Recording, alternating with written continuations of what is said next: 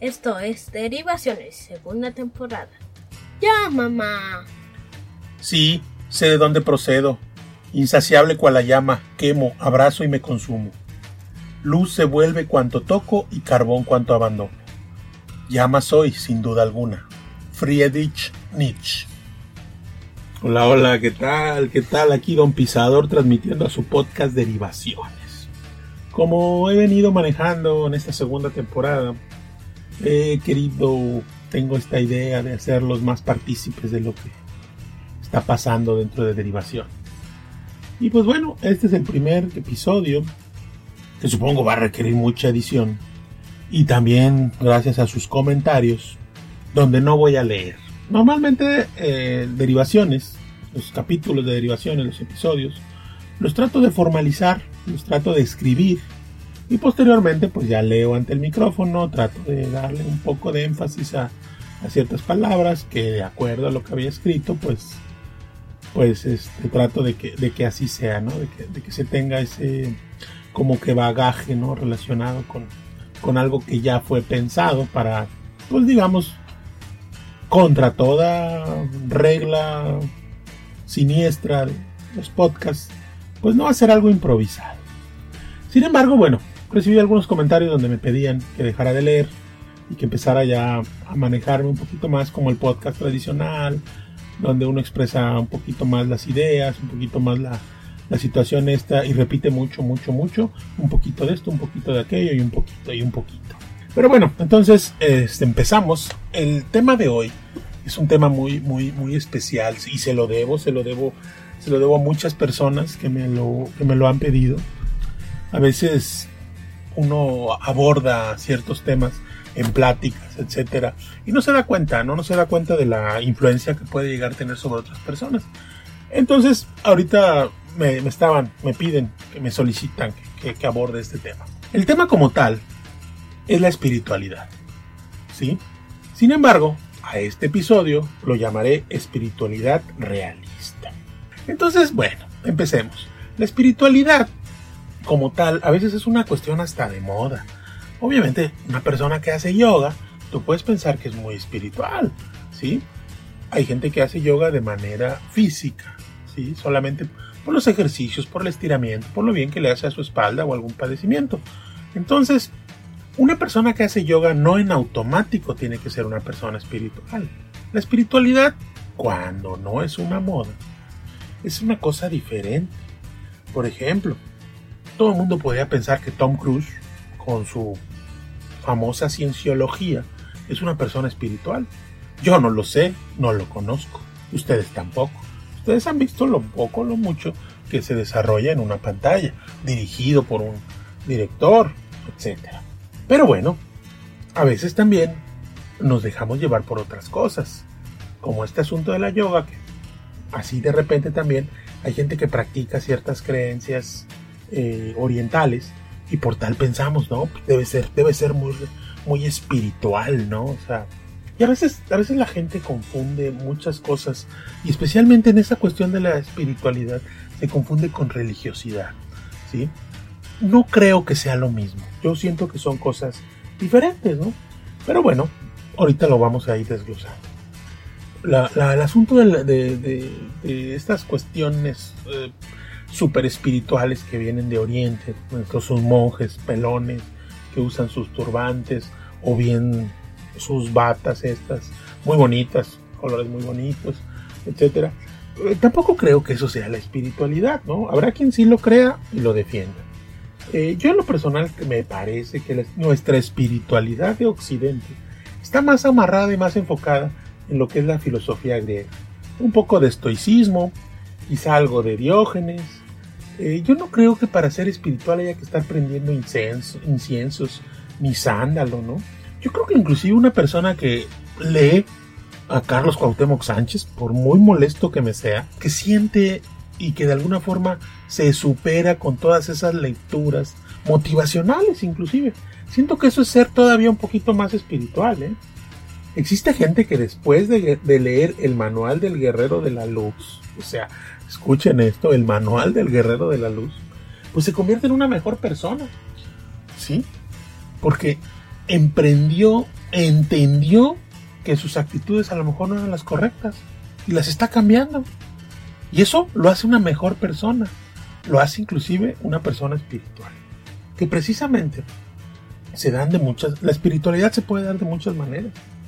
Hay gente que cree en la reencarnación, lo cual pues es bueno, porque al final, pues sabes, crees, tienes esta creencia de que te mueres y que puedes reencarnar y seguir viviendo la vida. Eso llamarlo pues, es espiritualidad. Pero tampoco voy a permitir, al menos yo, que, que, de niño me curaron de espanto. Sí, me apretaban la cabeza y me decían aquí estás, aquí estás. Entonces yo no puedo permitir que venga un oriental o alguien que se dice muy espiritual y que de repente me diga, no, es que esa es una falsa creencia.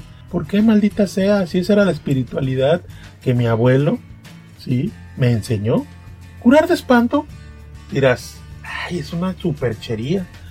Bueno, pues ponerse un diamante en la frente, ¿sí? una piedra preciosa en la frente, pues a mí también se me podría antojar una superchería. Ya no les hablo de los famosos amarres o, el, o el la loción de Benamí, ¿verdad? A veces creemos y pensamos que en Occidente somos como ligeros, ¿sí?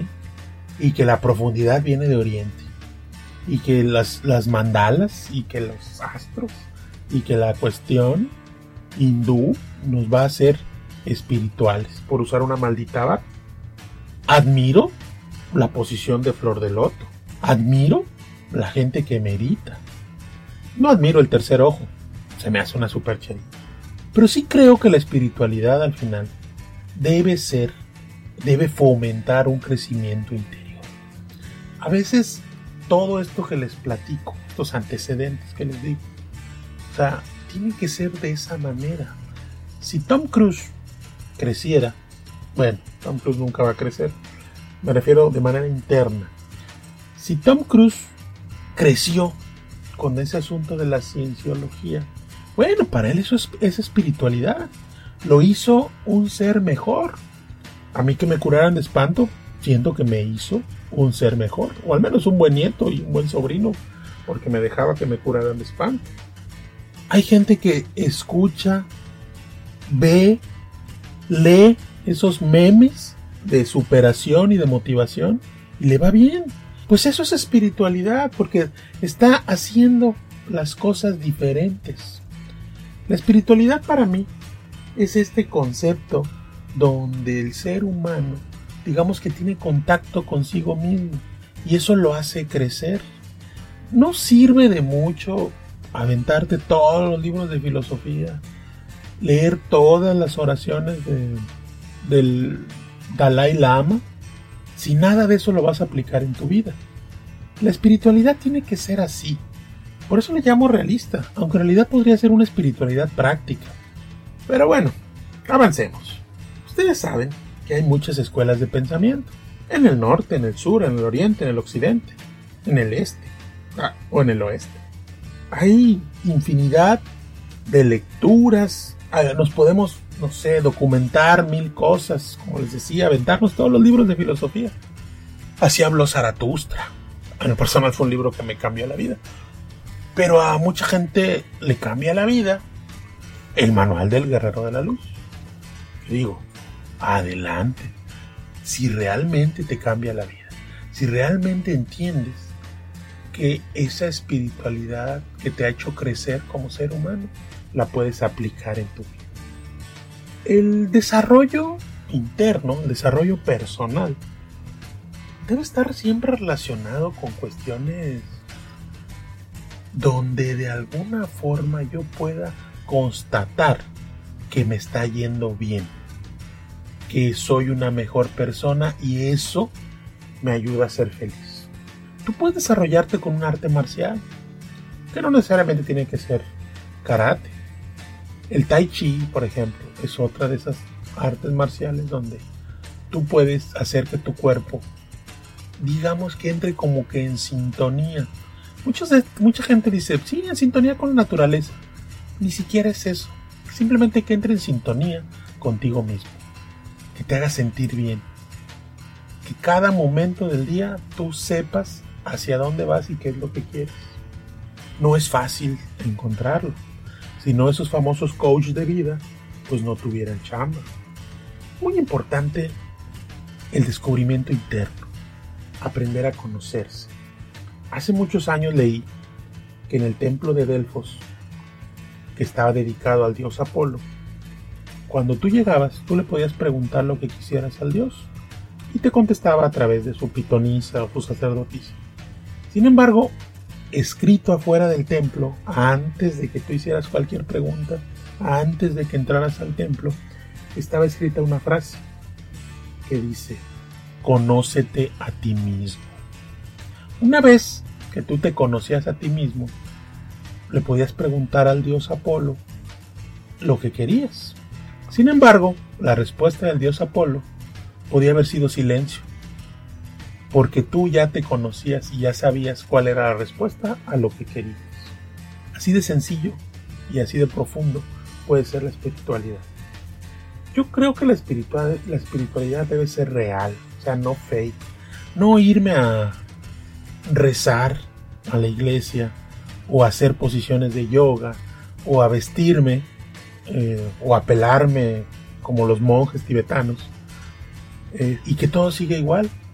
O sea, si realmente voy a ingresar a una escuela para aumentar mi o profundizar o, o descubrirme a mí mismo, eh, incrementar mi espiritualidad, pues debo de hacerlo y empezar por cambiar, por ver qué puedo tomar de esas escuelas de pensamiento, de esas si me meto a bellas artes, si, si trato de hacer un diálogo conmigo, conmigo mismo, o si consulto a uno de estos profesionales de la espiritualidad, o a un coach de vida. O sea, hacerlo y entender que realmente quiero cambiar mi, mi vida, que quiero ser mejor. No solamente hacerlo por, por pose, ¿no? Es bien importante que cuando hacemos estos tipos de descubrimientos internos, sea, nos demos cuenta que hay un largo camino para conocernos, que hay un largo camino para redescubrir a nuestra familia, a nuestros amigos, a nuestra pareja, que es al final esta cuestión de la espiritualidad muy muy asociada a esa gran lucha entre el orden y el caos. El orden significa esto precisamente, encontrarnos con ese yo interior que nos va a ayudar a que el orden se restablezca que podamos hacer de lado el caos, ese caos que nos estresa, que nos abruma, porque precisamente cuando buscamos una escuela de pensamiento, cuando buscamos una, este, una filosofía para ver la vida, es porque realmente en nuestro entorno es un caos, no estamos bien.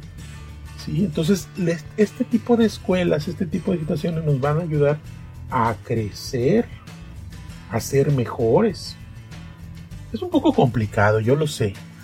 Nadie tiene una fórmula perfecta. Ni el que hace yoga, ni el que se viste con, con... No lo quiero decir, ¿verdad? Pero bueno. El que trae una toalla en la cabeza. O sea, a veces uno sí se deja llevar por ciertas, por ciertas este, corrientes de pensamiento. Pero pues la verdad es que hay que comprender y entender que lo hacemos porque nuestra vida es un caos y lo que estamos buscando es ese orden. Entonces, bueno, como siempre y nuevamente, los invito en realidad a documentarse, a documentarse respecto a todas estas eh, ideas, a todas estas corrientes, a toda esta manera de, enfocarnos para obtener espiritualidad. Y créanme que realmente van a encontrar mucha documentación porque la humanidad desde que inicia sobre la faz de la Tierra, siempre ha buscado precisamente una manera de estar mejor, como individuo y como sociedad. Por eso es importante también convivir, convivir con nuestra familia, convivir con nuestros amigos, eh, de alguna forma tener este roce que nos permita ampliar nuestros horizontes.